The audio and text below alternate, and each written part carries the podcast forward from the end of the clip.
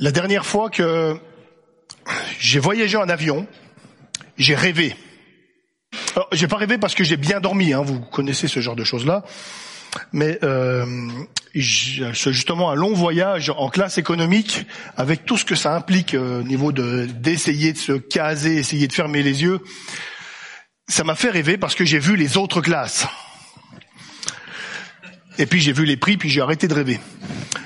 Mais les autres classes, oh, on peut prendre ses aises, on peut s'asseoir confortablement, incliner le siège et probablement bien dormir. Et si vous avez de quoi payer, vous êtes vraiment, vraiment bien traité. Et c'est logique, c'est logique. On a un monde qui fonctionne comme ça. C'est logique dans ce monde, mais ça ne devrait pas l'être dans l'Église.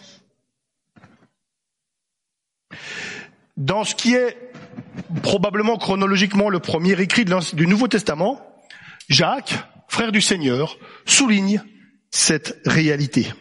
Et il nous invite à vivre des relations transformées. Et nous allons lire dans l'épître de Jacques, au deuxième chapitre, un texte qui nous le montre. Donc, l'un des premiers écrits du Nouveau Testament, et c'est toujours utile de s'en souvenir lorsque on a ce désir, ou lorsqu'on entend ce désir de revenir à la pureté de la première église où tout se passait bien. Le Nouveau Testament nous décrit quantité de situations difficiles. Et voilà ce qu'écrit Jacques, et je vais lire donc le, au chapitre 2 les 13 premiers versets. Jacques 2, les 13 premiers versets.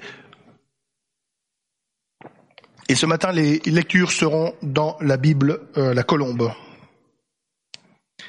Mes frères, ne mêlez pas à des considérations de personne votre foi en notre Seigneur de gloire Jésus-Christ. S'il entre dans votre assemblée un homme avec un anneau d'or et un habit resplendissant, et s'il y entre aussi un pauvre avec un, un habit misérable, si plein d'attention pour celui qui porte l'habit resplendissant, vous lui dites, toi, assieds-toi ici à cette place d'honneur. Et si vous dites au pauvre, euh, toi, tiens-toi là debout, ou bien assieds-toi en dessous de mon marchepied.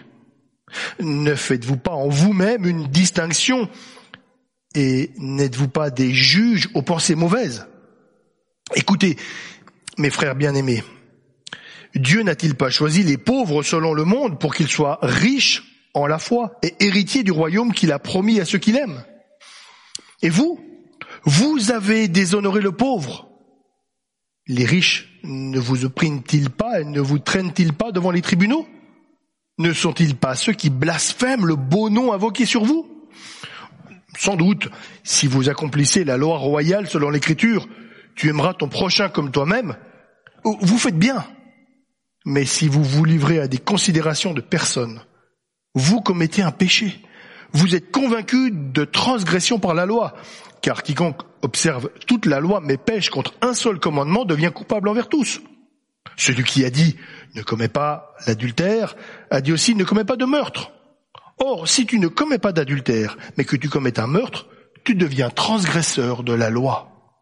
Parlez et agissez en homme qui doivent être jugés selon une loi de liberté, car le jugement est sans miséricorde pour qui n'a pas miséricorde. La miséricorde triomphe du jugement.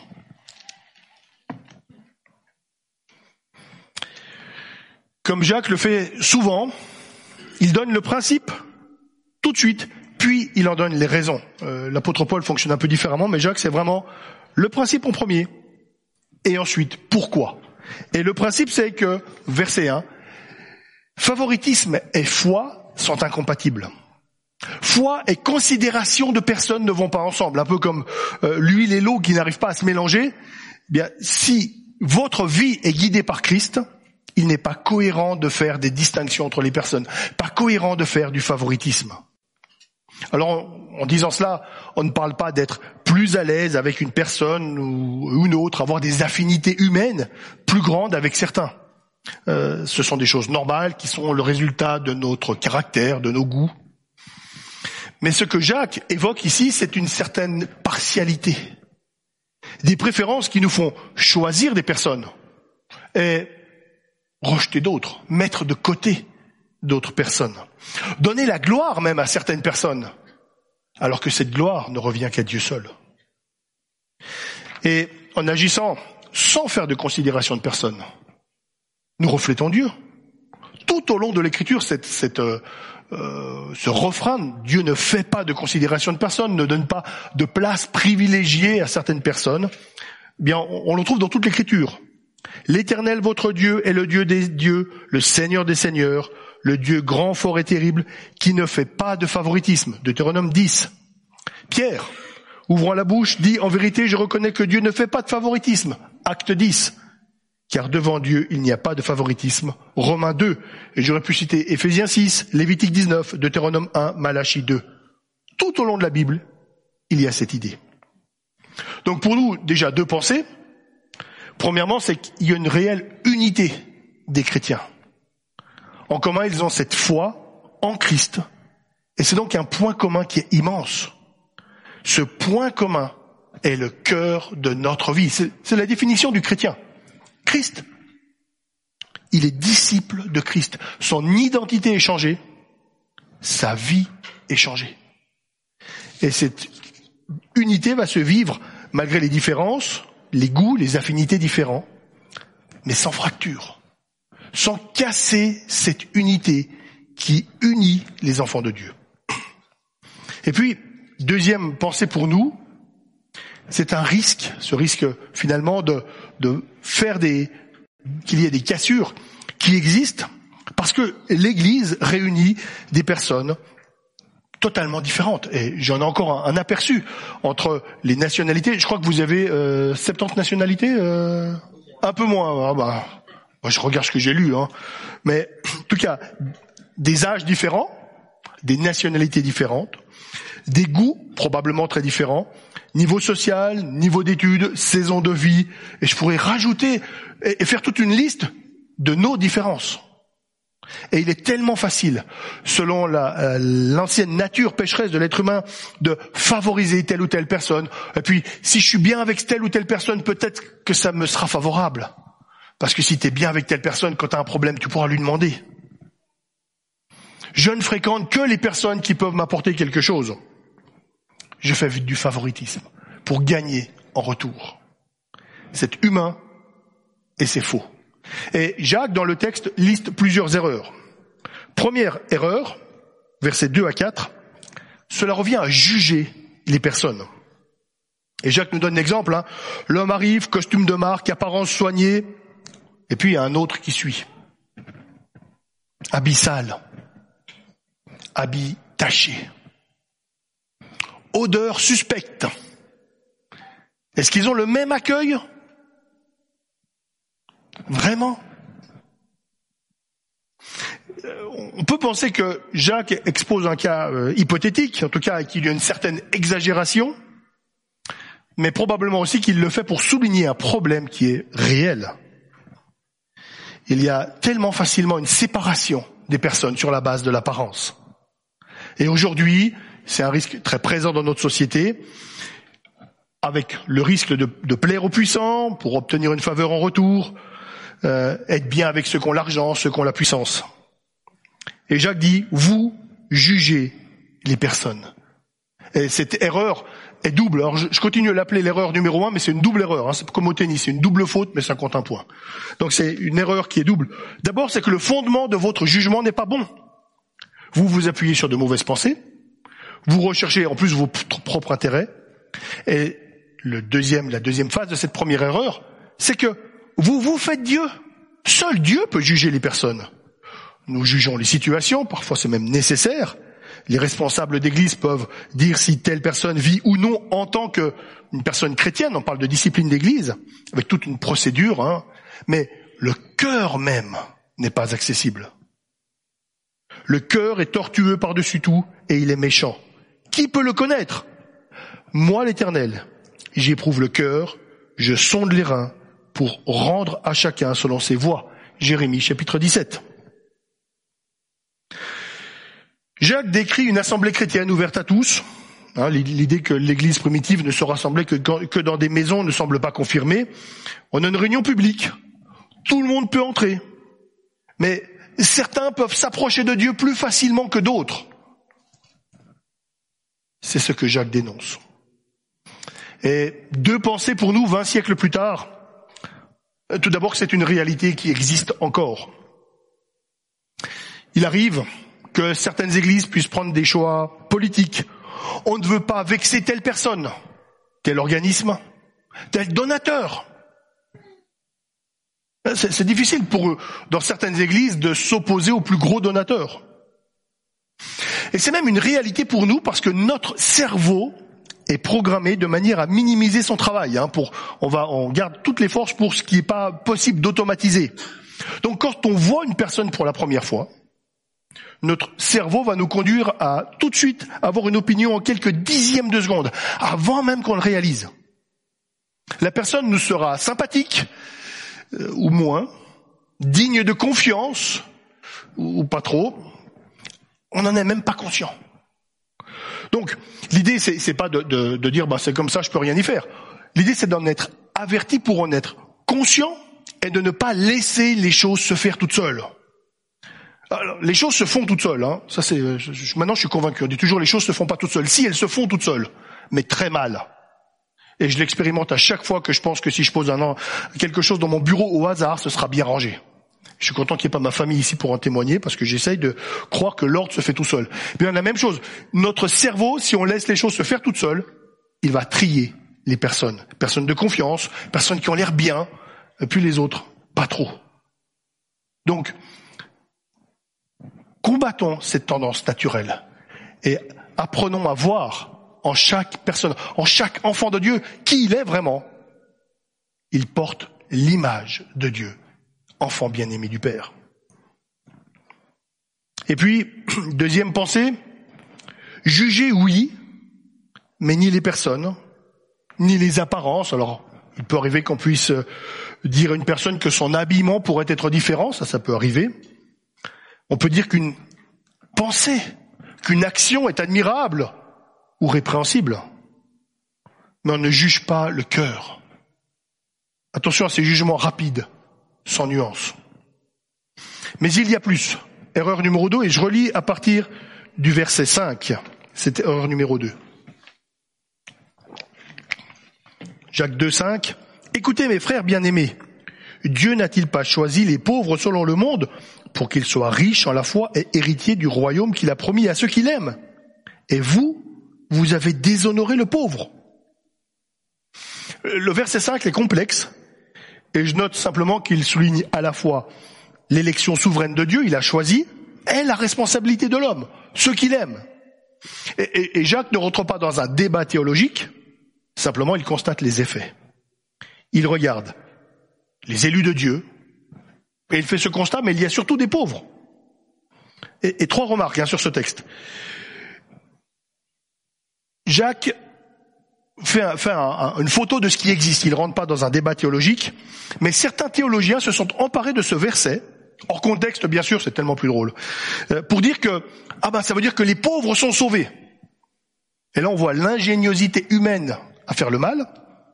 C'est-à-dire qu'on dit que les, les pauvres sont sauvés parce qu'ils sont pauvres. Donc à partir d'un passage où il est demandé de ne pas faire de considération de personne, on fait des considérations, on va dire, à l'envers. On fait du favoritisme à l'envers. Ceux qui sont sauvés sont ceux qui aiment Dieu suffisamment pour vouloir le suivre, lui obéir, reconnaître ses propres erreurs, reconnaître son besoin de pardon, reconnaître son besoin d'avoir une vie transformée. Deuxième pensée sur ce texte, c'est que Paul écrit la même chose aux Corinthiens, et pour des raisons différentes. Hein, L'église de Corinthe se vantait de sa sagesse avec des critères qui ne sont pas ceux de Dieu, mais ceux de la société. Et Paul leur disait la même chose. Considérez, frères, que parmi vous qui avez été appelés, il n'y a ni beaucoup de sages selon la chair, ni beaucoup de puissants, ni beaucoup de nobles, mais Dieu a choisi les choses folles du monde pour confondre les sages. Dieu a choisi les choses faibles du monde pour confondre les fortes. Et Dieu a choisi les choses viles du monde et celles qu'on méprise, celles qui ne sont pas, pour réduire à néant celles qui sont, afin que personne ne se glorifie devant Dieu. Troisième pensée, ceux qui sont sauvés, donc sur le texte, avant les applications, ceux qui sont sauvés sont ceux qui se reconnaissent pauvres, notamment pauvres en esprit, Matthieu 5.3. Heureux les pauvres en esprit. Et si vous avez envie de euh, creuser un petit peu cette euh, épître de Jacques, euh, ayez en tête le sermon sur la montagne parce que c'est presque un commentaire inspiré du sermon sur la montagne. Et on retrouve cette idée-là, ceux qui sont pauvres, qui se reconnaissent pauvres en esprit. Et dans ce sens-là, la richesse, alors je le dis à Genève, mais je le dis dans, en Occident où nous sommes riches par rapport à l'ensemble de l'humanité, la richesse est un piège parce qu'il y a, nous sommes tentés de placer notre confiance dans nos possessions et négliger de nous tourner vers Dieu. Finalement, combien de chrétiens sont venus à la foi après une épreuve parce qu'ils ont compris l'incapacité de leur propre sécurité matérielle à vraiment les protéger. Et Jacques nous rappelle que pauvreté, richesse dans le monde sont passagers. Les vrais riches, les vrais riches, c'est ceux qui possèdent l'héritage éternel. L'héritage dans le royaume qui vient. Ces richesses qui ne rouillent pas, qui ne peuvent pas être volées. Donc, ce que dit Jacques avec cette erreur numéro 2, vos choix s'opposent à ceux de Dieu. En traitant différemment les riches et les pauvres, en accordant une place d'honneur aux riches, vous faites le contraire de ce que Dieu fait généralement. Deux pensées rapidement d'application pour nous. Le premier, il n'est, j'espère ne pas annoncer une immense nouveauté, il n'est pas bon que nos critères soient différents de ceux de Dieu. Peut-être une personne très sympathique. Peut-être on connaît cette personne. Hein. Elle est, vraiment très sympa, agréable avec tout le monde. Elle rend service. Mais Jésus n'est ni son sauveur, ni le maître de sa vie. Oh, elle est tellement sympathique. Mais elle est ennemie de Dieu. Et puis on connaît aussi cette personne chrétienne, authentique, discrète, qui lutte avec tel ou tel péché, telle ou telle mauvaise habitude. Peut-être aussi que pour elle, les péchés sont plus visibles que pour d'autres. Et pourtant, elle est enfant, bien-aimée du Père. Nos critères doivent être ceux de Dieu. Et puis la deuxième application, j'ai lu en 1 Corinthiens 1, 29, afin que personne ne se glorifie devant Dieu. Le chrétien ne peut jamais se vanter de ses connaissances, de ses richesses. Tout nous pousse à l'humilité. Un salut par pure grâce, don de Dieu. La vraie richesse, celle du royaume qui vient de Dieu, pas de notre travail, pas des circonstances. La valeur donnée par Dieu qui nous rachète au prix du sang de Christ. S'élever devant les autres ou élever des personnes pour des critères purement humains, c'est incohérent et c'est contre l'œuvre de Dieu. Erreur numéro 3, c'est contre toute logique. Je lis la deuxième partie du verset 6 et le verset 7. Les riches ne vous oppriment-ils pas, ne vous traînent-ils pas devant les tribunaux? Ne sont-ils pas ceux qui blasphèment le beau nom invoqué sur vous? Et, Jacques là évoque une situation qui est connue par ailleurs, euh, et ça donne un argument supplémentaire pour son authenticité. Euh, dans la région où, Jacques était, un, petit groupe de propriétaires riches et de marchands accumulait de plus en plus de puissance, et puis d'autres devaient abandonner leurs terres. Ils s'appauvrissaient sans cesse. Et les riches pressaient les pauvres. Et Jacques V nous dit que ce n'est d'ailleurs pas toujours de manière légale. Et au passage, je remarque d'ailleurs que la, réussite terrestre n'est pas forcément un signe de bénédiction, hein, comme c'est la mode parfois. Mais surtout, ce que Jacques dit aux chrétiens, vous favorisez ceux qui vous oppriment. Vous méprisez ceux qui sont comme vous opprimés, et vous couvrez d'honneur ceux qui vous oppriment. Eh, ouvrez les yeux.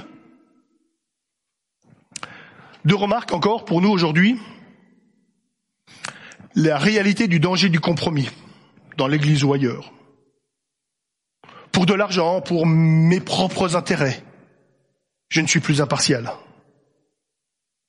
Chaque fois que je dois prendre une décision, chaque fois que je dois poser le pour et le contre, je dois être attentif au fait que peut-être que si je prends telle décision, en fait, ça va vraiment m'arranger. Et si je prends une autre décision ah, qui a ses avantages, mais ça sera moins bien pour moi. Je me souviens de, cette personne qui, euh, elle avait reçu un, un héritage. Donc, je parle d'un héritage à cinq chiffres. Hein. Le premier, c'est pas un 1. Mais pour toucher cet héritage et pas gêner un peu tout le reste, il fallait juste ne pas le déclarer aux impôts. Et forcément, bah, qu'est-ce qu'on fait? On, va demander de l'aide extérieure. Et euh, la personne, bah, c'est évident, c'est pas acceptable. Mais c'était très utile pour cette personne d'aller voir quelqu'un qui lui dise, sans être émotionnellement touché, parce que la réponse est très facile, tant qu'on ne sait pas notre héritage à nous. Le danger du compromis qui existe. Et on a besoin les uns des autres pour cela. Hein, c'est, donc c'est pas directement l'application du texte, mais on peut favoriser les riches, favoriser un système qu'on combat, favoriser une malhonnêteté qu'on dénonce, parce que il y a un intérêt, comme les chrétiens favorisaient les riches en se disant que peut-être ça va me servir. Ce qui veut dire, deuxième application, qu'à titre individuel ou en tant qu'Église, il est nécessaire de se positionner. Est-ce que premièrement, je cherche à plaire aux personnes non chrétiennes, aux personnes puissantes, ou même aux chrétiens particuliers, à certains chrétiens de l'Église, ou premièrement à Dieu? Et je ne parle pas de la réponse qu'on va donner euh, de manière qu'il y, y a du monde, qu'on aime bien donner entre nous. C'est une question essentielle pour nous-mêmes, dans notre cœur. Vous jugez les personnes, vous vous opposez au choix de Dieu, vous n'êtes pas logique, et surtout, erreur numéro 4, c'est la dernière erreur, hein, vous péchez. Et là, Jacques vient à la raison principale. Verset 8. Sans doute, si vous accomplissez la loi royale selon l'écriture, tu aimeras ton prochain comme toi-même, vous faites bien. Mais si vous vous livrez à des considérations de personnes, vous commettez un péché. Vous êtes convaincu de transgression par la loi. Car quiconque observe toute la loi mais pêche contre un seul commandement devient coupable envers tous. Celui qui a dit ne commette pas d'adultère a dit aussi ne commette pas de meurtre. Or, si tu ne commets pas d'adultère, mais que tu commets un meurtre, tu deviens transgresseur de la loi. Erreur numéro 4. Vous péchez. Hein? Et Jacques parle de cette loi royale, loi du royaume, la loi euh, selon la volonté de Dieu exprimée par exemple, euh, par Jésus dans le serment sur la montagne, il a montré toute la portée exprimée dans les dix commandements. Tu aimeras ton prochain comme toi-même. Alors, on connaît cette phrase et, Jacques ne fait pas de psychologie avant l'heure. Hein. il n'est pas en train de dire oui, mais pour aimer les autres, il faut d'abord s'aimer soi-même. Euh, ce qu'il dit simplement, c'est que parce que le texte dit le contraire. Hein. Le texte dit une personne saine s'aime elle-même. Bon, des fois on ne s'aime pas de la bonne manière, mais ça c'est autre chose, c'est une autre question. Et donc, soyez donc prêts à aimer les autres comme vous vous aimez vous-même. Hein, le commandement, c'est pas dire je dois apprendre à m'aimer moi-même pour aimer les autres, donc tourner vers nous, mais c'est un commandement tourné vers l'extérieur. Et d'où vient ce commandement d'aimer son prochain comme soi-même? De Jésus. Oui, ça c'est facile. De toute façon, c'est la réponse qu'on doit toujours donner quand on est dans une église. Mais c'est partiel. Parce qu'il vient du livre que nous lisons tous euh, le plus souvent, le Lévitique. Je vais lire un, extrait du Lévitique, comme ça, euh, j'aurais non seulement c'est la première fois que je viens ici, mais c'est la première fois que je lis le Lévitique ici et je le lis pas souvent en Église. Lévitique 19. Vous ne commettrez pas de vol et vous n'userez ni de tromperie ni de fausseté, chacun envers son compatriote. Donc je lire les versets 11 à 18 hein, de Lévitique 19. Vous ne jurez pas faussement par mon nom, car tu profanerais le nom de Dieu, je suis l'Éternel. Tu n'opprimeras pas ton prochain et tu ne, tu ne le déroberas pas. Tu ne retiendras pas chez toi la paye d'un salarié jusqu'au lendemain. Tu ne maudiras pas un sourd et tu ne mettras pas devant un aveugle rien qui puisse le faire trébucher. Mais tu auras la crainte de ton Dieu. Je suis l'Éternel. Vous ne commettrez pas d'injustice dans les jugements. Tu n'auras pas égard à la personne du pauvre et tu n'auras pas de considération pour la personne du grand mais tu jugeras ton compatriote selon la justice. Tu n'iras pas calomnier ceux de ton peuple, tu ne réclameras pas injustement la mort de ton prochain. Je suis l'Éternel. Tu ne haïras pas ton frère dans ton cœur. Tu auras soin de reprendre ton compatriote, mais tu ne te chargeras pas d'un péché à cause de lui. Tu ne te vengeras pas et tu ne garderas pas de rancune envers les fils de ton peuple. Tu aimeras ton prochain comme toi-même. Je suis l'Éternel. Toujours un texte utile pour mon, quand on dit que l'Ancien Testament est barbare, plein de haine. Il est remarquable. Quelle civilisation purement humaine aurait pu écrire un tel texte? Et l'argument de Jacques, en citant ce texte, c'est de dire Aimer son prochain comme soi-même se situe, se situe dans un passage qui demande de ne pas faire de considération de personne. Donc, si vous dites aimez votre prochain, mais en faisant des discriminations de personnes, vous péchez, vous transgressez la loi. À partir du moment où vous transgressez un commandement, vous péchez. Est-ce que c'est grave? Parce qu'on connaît, hein, on en a tous, des, on a toujours plein d'excuses pour pécher. C'est quand même pas aussi grave que des péchés vraiment graves, comme l'adultère. Réponse de Jacques. Mais celui qui a dit ne commet pas d'adultère a aussi dit de ne pas commettre de meurtre. Et je reviens au serment sur la montagne. Euh, cette parole de Jésus, vous avez entendu qu'il a été dit aux anciens, tu ne tueras pas, celui qui tuera est passible de jugement. Mais moi je vous dis que quiconque se met en colère contre son frère est passible de jugement. Celui qui dira à son frère insensé mérite d'être puni par le Sanhédrin, et celui qui le traite de fou mérite d'être puni par le feu de la géhenne. Matthieu 5. Chacun des dix commandements évoque non seulement le commandement lui-même, mais aussi une catégorie de péchés. Donc le meurtre, et puis tout ce qui enlève sa valeur à la personne. Tout cela ne devrait pas exister. Alors oui, il y a des petites conséquences terrestres et des grandes conséquences terrestres. Mais tout péché est grave, parce que tout péché est une violation de la loi, et tout péché fait mériter la mort éternelle. Donc, réponse de Jacques. C'est pas aussi grave que l'adultère quand même, ça. Non, non, c'est pas aussi grave que l'adultère. C'est aussi grave que le meurtre. Il est direct, très clair.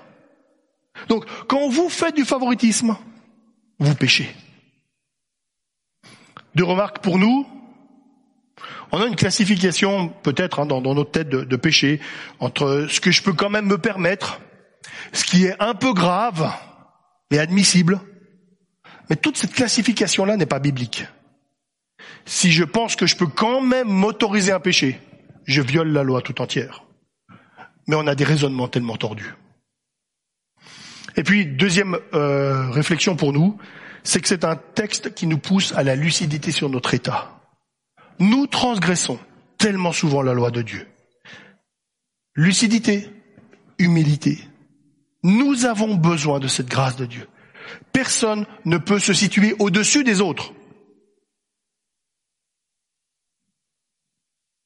Au même point. Une personne toute jeune dans la foi, comme une personne chrétienne depuis des décennies. Tous, nous avons besoin de la grâce de Dieu. Et encore plus une personne qui n'est pas chrétienne. Mais nous avons tous besoin de la grâce de Dieu. Nous sommes tous vivants par grâce. Et quel est le remède? La repentance. par rapport à ce texte de Jacques, le remède, c'est la repentance. Point capital. Je reconnais mon péché, j'appelle mal ce que Dieu appelle mal, et j'ai ce désir de ne pas le commettre.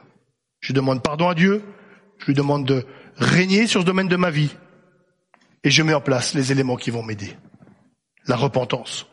Et quel est ce changement? Versets 12 et 13.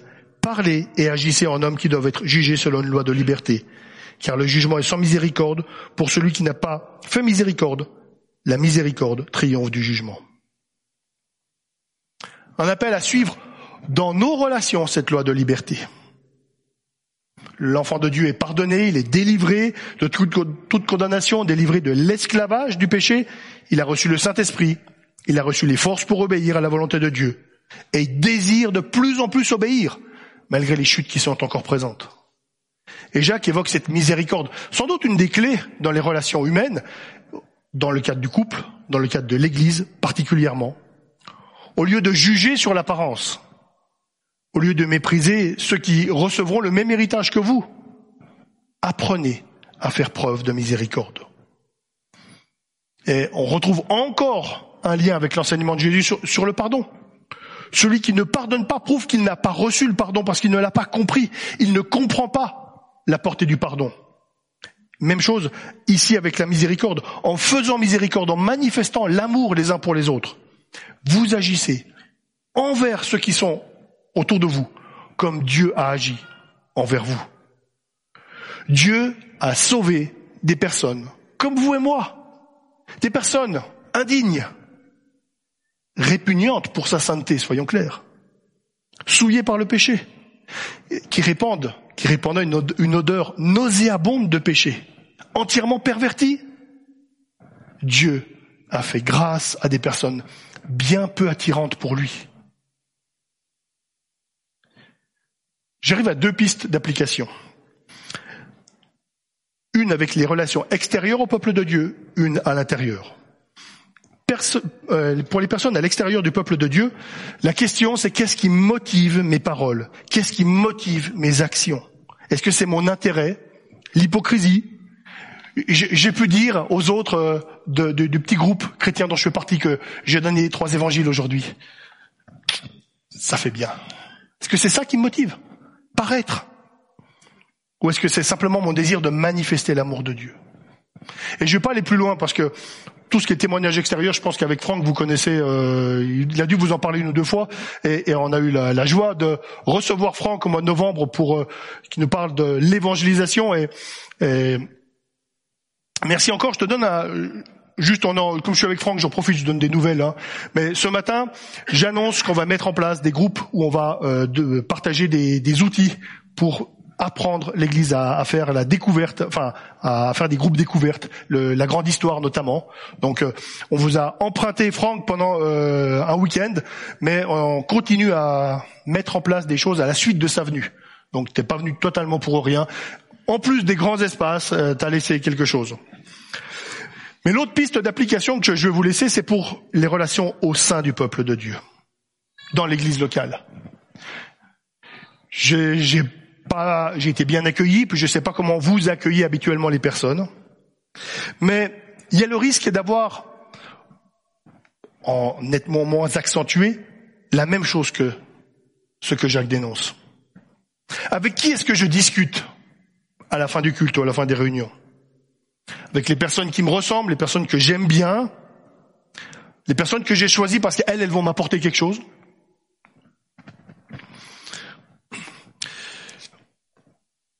Une communauté irrésistible. Mark Dever, Jimmy Dunlop. Euh, j'ai aussi fait d'ailleurs, euh, il y a deux sur le site Évangile 21, donc Franck en a parlé et je pense que vous en, vous en entendez parler régulièrement. Il y a deux recensions sur ce livre, une de Joël Favre et puis j'ai aussi écrit quelque chose parce que c'est un livre qui m'a marqué, un livre qui m'a vraiment marqué. En fait, j'ai été touché par cette question qu'est-ce qui différencie l'Église et un club de sport, un club de loisirs? Dans les sujets de discussion, dans l'aide qui est apportée. Jean 13, 34, 35, à ceci tous connaîtront, que vous êtes mes disciples à l'amour que vous avez les uns pour les autres.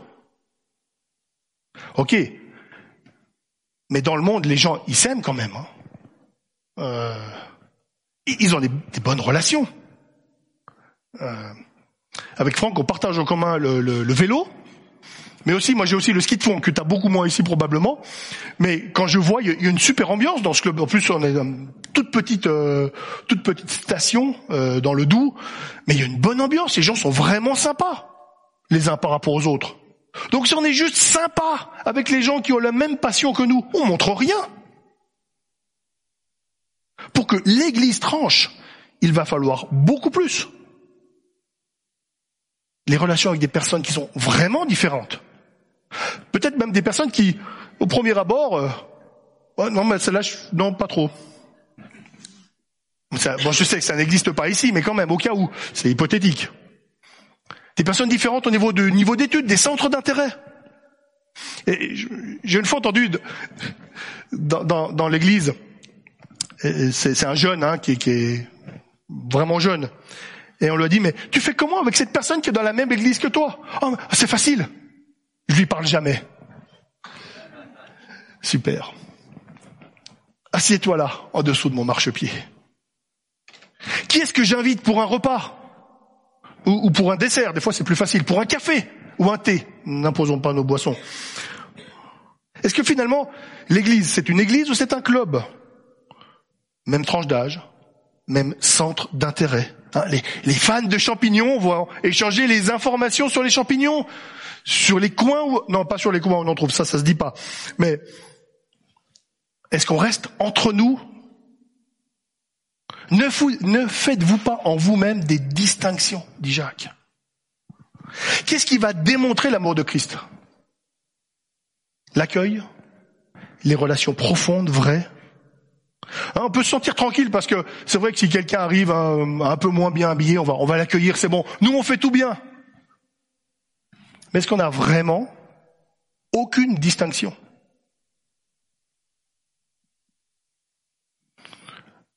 Un cran plus loin. Frère, si un homme vient être, être surpris en faute, vous qui êtes spirituel, redressez-le avec un esprit de douceur. Prends garde à toi-même de peur que tu ne sois aussi tenté. Portez les fardeaux les uns des autres et vous accomplirez ainsi la loi de Christ. Galates 6, les deux premiers versets. Est-ce qu'on arrive à vivre l'amour au point de dire à un frère ou une sœur, là, tu te trompes, tu fais erreur, et le dire sans esprit de jugement, dans un esprit de douceur, d'humilité, et même d'accepter qu'on puisse nous le dire. Là, il y aura quelque chose de différent. Ou est-ce qu'on est trop concentré sur notre confort? Est-ce qu'on manque d'amour pour ne pas appeler péché ce qui est un péché? Est-ce qu'on manque d'amour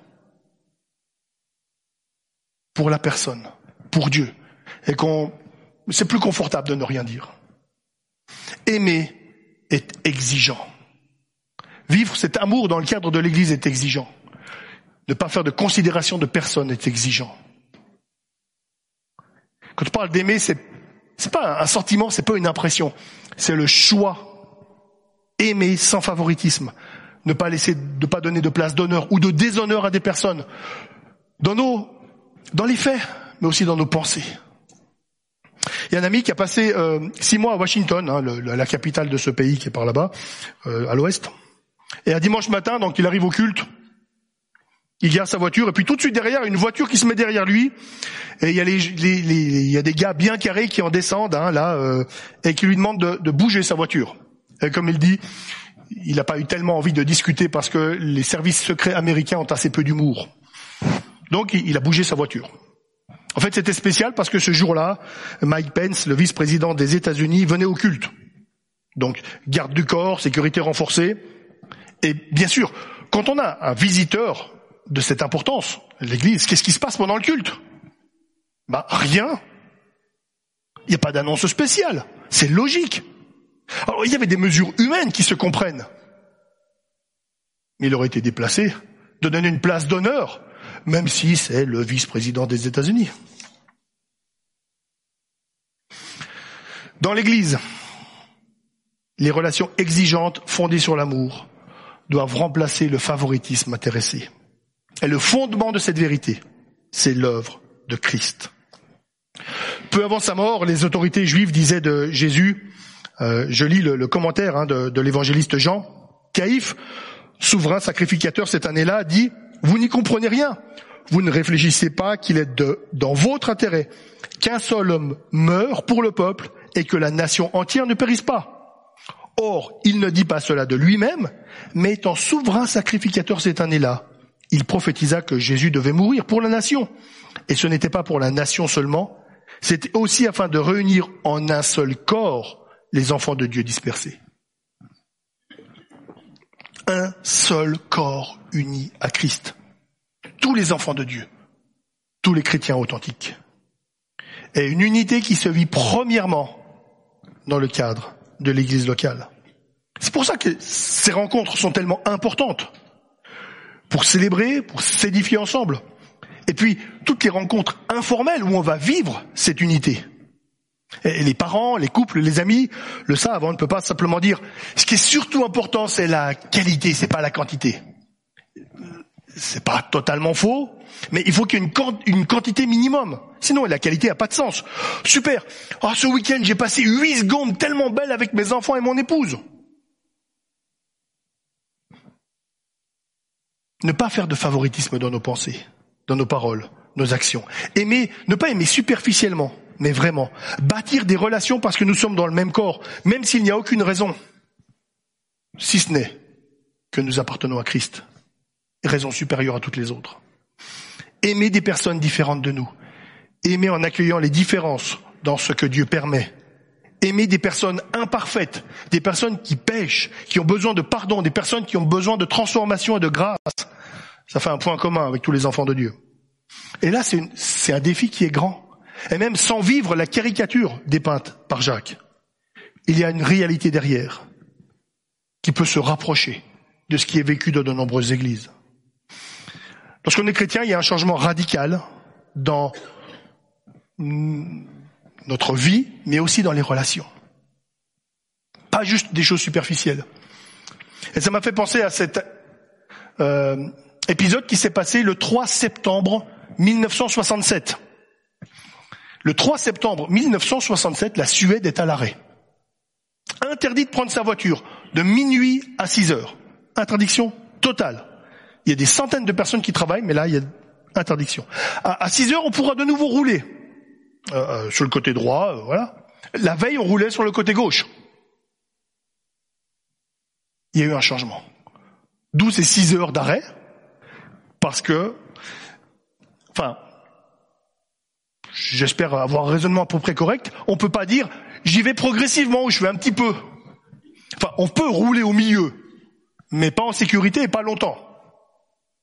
Tout est changé. Panneaux, marquage au sol, manière de conduire, les réflexes aussi. Dieu vient pas euh, donner un petit changement dans notre vie. Changement radical. Entièrement à lui, dans nos pensées, nos prières, nos paroles, nos actions, nos choix de vie et les relations que nous entretenons les uns avec les autres. Relations qui sont transformées par et qui ne restent pas simplement, ouais ben, je change un petit peu de côté, je vois deux, trois personnes, mais pas plus. Un changement radical qui vient de Dieu. Dans l'Église, les relations exigeantes fondées sur l'amour doivent remplacer le favoritisme intéressé. Et c'est un défi qui humainement est impossible. C'est un sujet de repentance, sujet de prière, sujet de grâce parce que Dieu le rend possible. Et c'est lui qui crée l'unité. Dans l'Église, les relations exigeantes fondées sur l'amour doivent remplacer le favoritisme intéressé.